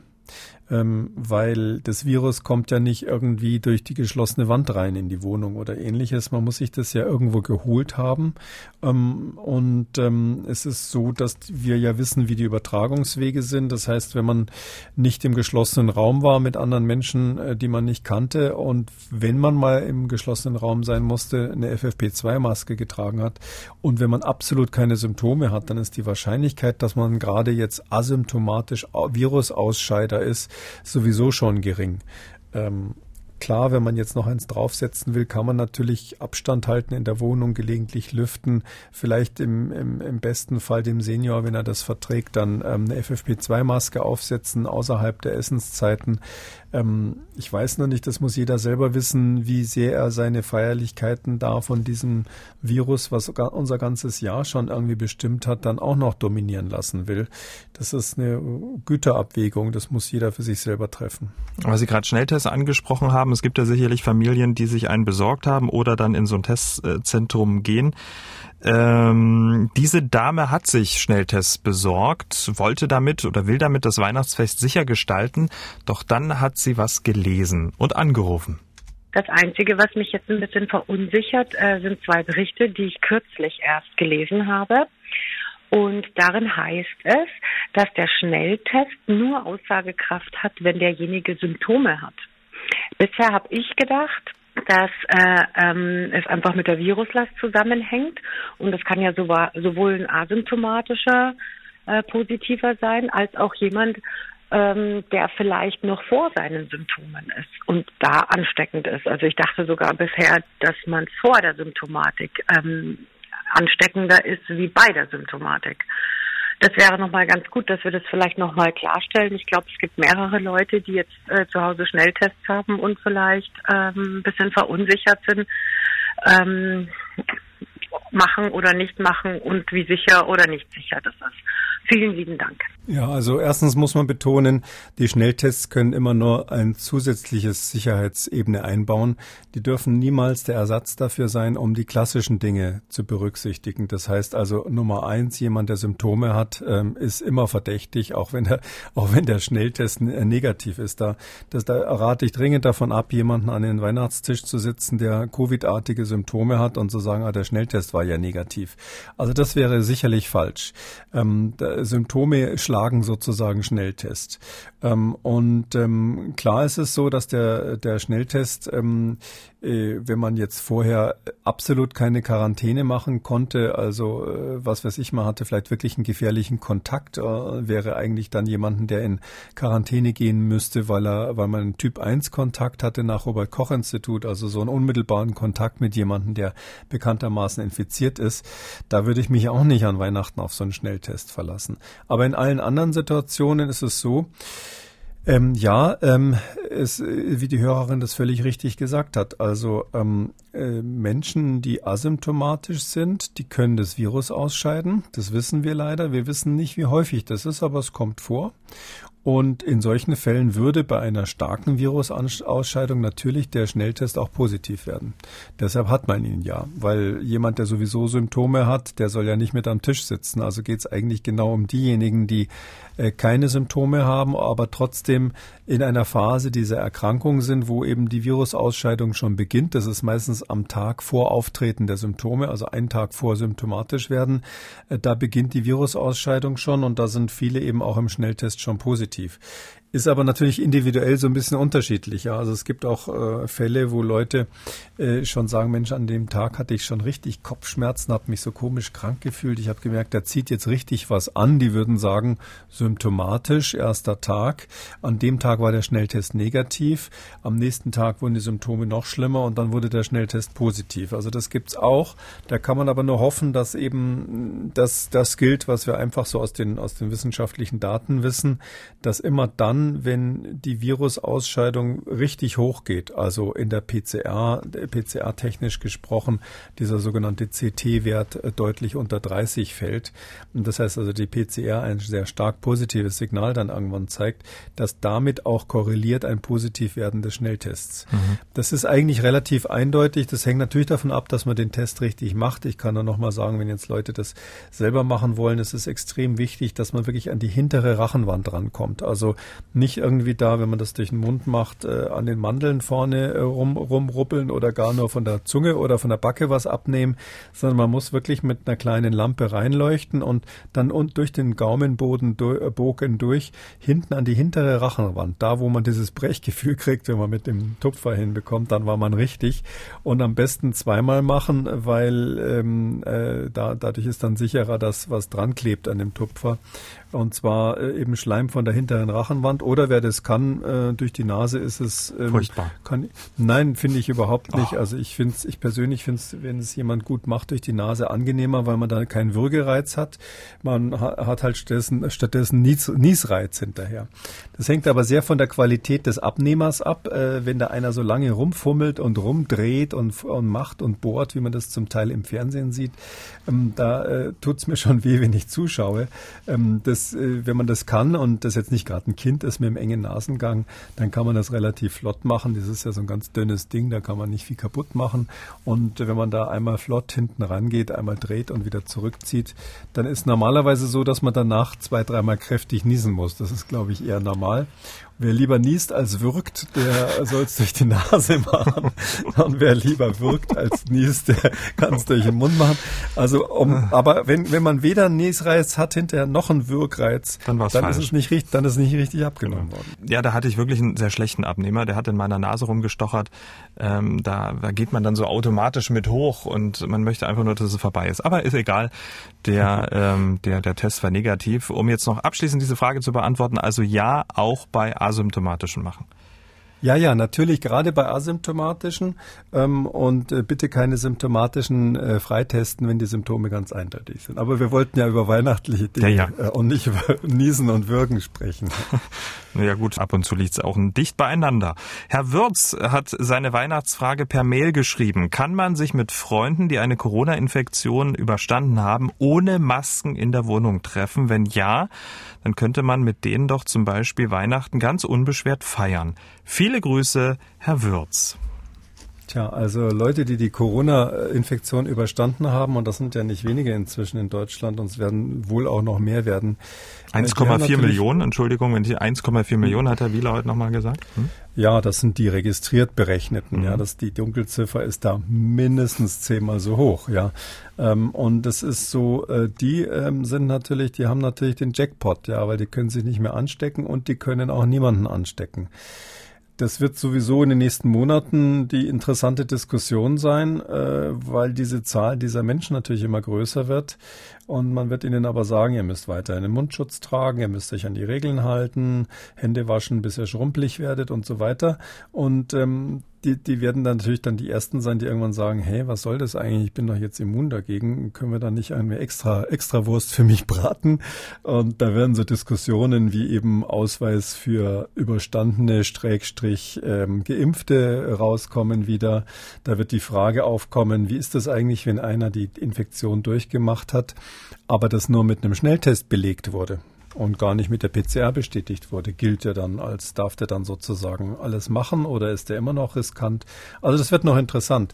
Aber unterm Strich ja, also das ist ja äh, meine bekannte Auffassung dazu, ähm, äh, dass äh, jemand, der die Infektion durchgemacht hat, ist nach, nach allem, was wir wissen, ähm, nicht mehr ansteckend und auch geschützt vor einer Neuinfektion mit einer ausreichend hohen Wahrscheinlichkeit, um zu sagen, das reicht, dass der sich wieder ganz normal verhalten kann. Die Frage ist, ob man ihn lässt. Weitere Frage per Mail. Lieber Herr Kikoli, ähm, ich möchte zu Weihnachten meine Eltern über 70 äh, besuchen. Ich arbeite seit Monaten im Homeoffice, bin allgemein sehr vorsichtig und werde 14 Tage lang vor der Abreise in Selbstquarantäne sein. Aber ich muss mit der Bahn von Düsseldorf an die Mosel, vier Etappen, 80 Minuten in äh, den Zügen erste Klasse im ICE für 80 Minuten an einem Einzelplatz. Außerdem habe ich für die Fahrt eine FFP2-Maske. Meine Frage, kann ich es wirklich wagen, meine Eltern zu besuchen? Wir würden allein daheim feiern. Ich plane sechs Tage Aufenthalt bei ihnen, aber die Hinfahrt mit der Bahn und Bus beunruhigte mich doch sehr. Über einen Rat würde ich mich sehr freuen. Viele Grüße, Frau Boge. Ich hoffe, ich habe das richtig ausgesprochen. Also eine ähm, FFP2-Maske, die man während der Bahnfahrt durchgängig aufhatte, die schützt tatsächlich. Die muss aber natürlich dann auch äh, dicht sitzen. Und ähm, man sollte sie vor allem dann, wenn das Abteil voll sein sollte, was ich jetzt irgendwie schon befürchte für die Weihnachtszeit, dann sollte man ähm, die Maske auch wirklich ständig im Gesicht haben. Ähm, das wäre dann die sichere Variante, gerade wenn man danach ähm, Menschen begegnet, die ein hohes Risiko haben. Vielleicht hilft es auch, äh, sich nochmal zu vergegenwärtigen, dass man im Falle einer Ansteckung, jetzt nehmen wir mal an, bei der Bahnfahrt an Weihnachten zum, zu den Großeltern oder ähnliches, im Falle einer Ansteckung, wenn es dann doch passiert, ist man ja nicht sofort am nächsten Tag selber infektiös, sondern das dauert in der Regel, sage ich mal, schon drei Tage, würde ich sagen, ist schon eine sehr kurze Zeit. Eher sowas wie vier Tage, bis man dann ansteckend wird. Also am gleichen Tag ist man nicht ansteckend und am nächsten auch noch nicht. Und hm, daher kann man sich vielleicht so überlegen, wenn man jetzt also zum Beispiel an Heiligabend wohin fährt und dann an Heiligabend oder gleich am nächsten Tag äh, die Veranstaltung an Weihnachten hat. Also an dem Tag wäre man noch nicht ansteckend, selbst wenn man sich auf der Hinfahrt infiziert haben sollte. Und wie gesagt, eine FFP2-Maske ist wirklich eine sichere Sache. Also, dass man mit den Händen nicht in, in, den Mund fasst, nachdem man irgendwelche Griffe in der Bahn angefasst hat, ist ja auch klar. Oder sich nicht in die Augen fasst oder so. Und ich glaube, mit diesen, mit diesen allgemeinen Schutzmaßnahmen äh, kann man mit sehr, sehr hoher Wahrscheinlichkeit eine Covid-Infektion verhindern. So, und das Wichtigste zum Schluss, äh, neben den Geschenken natürlich äh, zu Weihnachten, ist das Weihnachtsessen. Diese Dame, die angerufen hat, schildert, was es bei ihrer Familie gibt und dazu hat sie eine Frage. Guten Tag, ich hätte gerne gewusst, ob man Käsefondue miteinander an Weihnachten essen darf, ob da eine Ansteckungs Gefahr besteht. Also Abstand ist wohl gewährleistet. Aber wie ist das mit der Gabel? Dankeschön, tschüss. Tja, am Anfang dachte ich Käsefondue, hm, aber dann, es ging sozusagen um das Weiterreichen der Gabel oder des Löffels. Also die Gabel reicht man, glaube ich, nicht weiter beim Käsefondue. Also zumindest, wenn wir das machen, haben wir immer den wahnsinnigen Luxus, dass jeder sein eigenes Gäbelchen hat.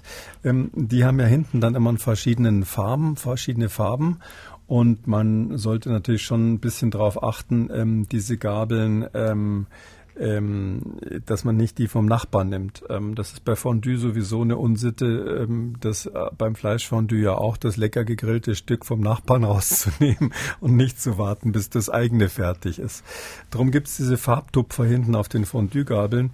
Und die Idee der Fondue-Gabeln, da hat man ja beim Käsefondue auch einen gemeinsamen Topf wo jeder seine Gabel reinsteckt. Aber eigentlich ist die Idee der Fondue-Gabel nicht, dass man das Ding dann mit dem Brotstück zusammen in den Mund steckt. Das soll man auch deshalb nicht machen, weil die ganz schön scharf vorne sind, sondern man nimmt ja von der Fondue-Gabel mit einer normalen Essgabel dann das Brotstück mit dem Käse ab, streift sich das auf den Teller, nimmt ein neues Brotstück auf die Fondue-Gabel und steckt die in den Fondue-Top. Also wenn man das so macht, wie das sowieso, sage ich mal, zumindest in der Schweiz äh, guter Stil ist, dann kann man sich definitiv nicht infizieren. Und ähm, wenn einer ganz aus Versehen mal dann die falsche Fondue-Gabel erwischt, ich würde jetzt nicht sagen, dass, dass in so einem blubbernden Käsetopf das Virus eine Überlebenschance hat. Also falls mal irgendwas schiefgehen sollte dabei, vielleicht weil man doch zu viel Kirschwasser getrunken hat zwischendurch, dann ähm, meine ich, ähm, ist ähm, das, das Fondue trotzdem sicher. Und die Gabel, wenn man dann, wenn man die äh, leere Gabel genommen hat vom, vom, vom Nachbarn am Tisch und der vielleicht ähm, die vorher im Mund gesteckt hat, könnte das ein Problem werden?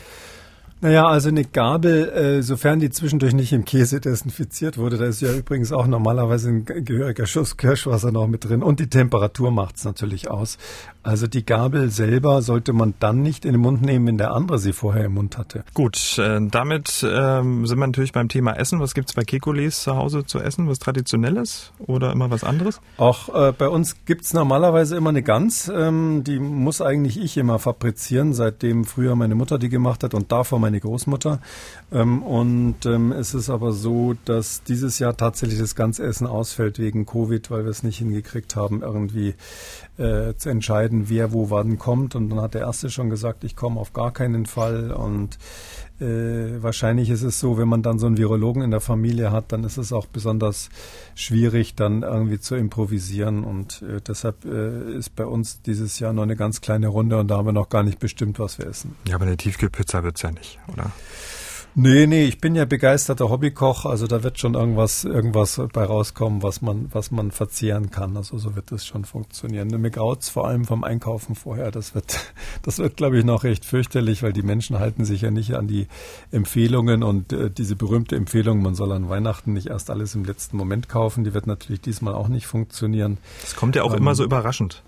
Das, ja, ja, aber es ist irgendwie trotzdem so, ja. Also diesen, ich glaube, es ist eher so die Aversion, in diese vollgestopften Geschäfte zu gehen. Die, die hatte ich sowieso schon immer und jetzt dieses Jahr aus gutem Grund nochmal. Und das schiebt man so lange vor sich her, bis eben dann doch 23.12. ist. Kleiner Tipp, wenn Sie nicht wissen, was Sie kochen wollen, bei uns gibt's veganes Gulasch, dazu Klöße und Sauerkraut und das Nachtisch Creme Brûlée. Ui, auch was, ne? Wie macht man denn veganes Gulasch? Das, äh, das sage ich Ihnen noch. Äh, genau, Tofu. Ah. Äh, ah ja, okay. Räuchertofu wäre wichtig, ganz wichtig. Räuchertofu. Ah ja, okay, gut. Ja, also kann ich Sie vielleicht Kann noch man überzeugen. Auch Rezepte bei uns ab, bei, bei, uns die Rezepte abgeben. Ja, damit sind wir am Ende von Ausgabe 133 und wir sollten unbedingt mit einer positiven Nachricht zum Schluss unsere Hörer an die Weihnachtsfeiertage verabschieden. Ähm, die positivste Nachricht haben wir eigentlich schon genannt in dieser Ausgabe, oder? Die Impfung? Ich glaube ja. Ich glaube, dass das Ende in Sicht ist. Also die positive Nachricht ist sozusagen, äh, die Rettung wird kommen. Das klingt ja schon so ein bisschen nach Weihnachten. Ähm, also ich sage jetzt nicht der Erlöser, aber die Rettung wird kommen. Und es ist so, ähm, dass äh, tatsächlich da es schon so eine Weihnachtsbotschaft gibt, die was damit zu tun hat, äh, dass nicht alles hoffnungslos ist. Ja, und dass die Idee des Weihnachtsfests ist ja in der Tat irgendwie schon immer gewesen, äh, dass in die Hoffnungslosigkeit der Menschen irgendwie ein Lichtstrahl hineinfällt und ähm, ich glaube, dieser Lichtstrahl ist jetzt tatsächlich in dem Fall mal so, so skurril das ist von der pharmazeutischen Industrie generiert worden, nicht von irgendeinem Stern von Bethlehem. Aber ähm, äh, das ist in der Tat so, dass wir dadurch ein Licht am Ende des Tunnels haben. Herr Kikuli, besser hätte man das gar nicht beenden können. Vielen Dank für 133 Sendungen in diesem Jahr. Werden und bleiben Sie gesund. Ihnen und Ihrer Familie alles Gute und kommen Sie gut ins neue Jahr. Gerne wünsche ich Ihnen natürlich auch, Herr Schumann, und ich freue mich, wenn es im neuen Jahr wieder losgeht. Genau. Ihnen, liebe Hörer, wünschen wir natürlich dasselbe und äh, versuchen Sie, so weit es geht, sich ein paar schöne Tage zu machen und wir hören uns dann am 5. Januar wieder. Und an dieser Stelle rufe ich ja immer auf, wenn Sie Fragen haben, uns zu schreiben an mdraktuell-podcast.mdr.de oder uns auch anzurufen, kostenlos 0800 322 00. Wissen Sie was? Machen Sie es nicht. Lassen Sie es einfach mal, rufen Sie nicht an, entspannen Sie sich, schalten Sie mal ab. Äh, Corona muss auch mal ein paar Tage Ruhe geben. Machen Sie es gut. MDR aktuell. Kekules Corona-Kompass.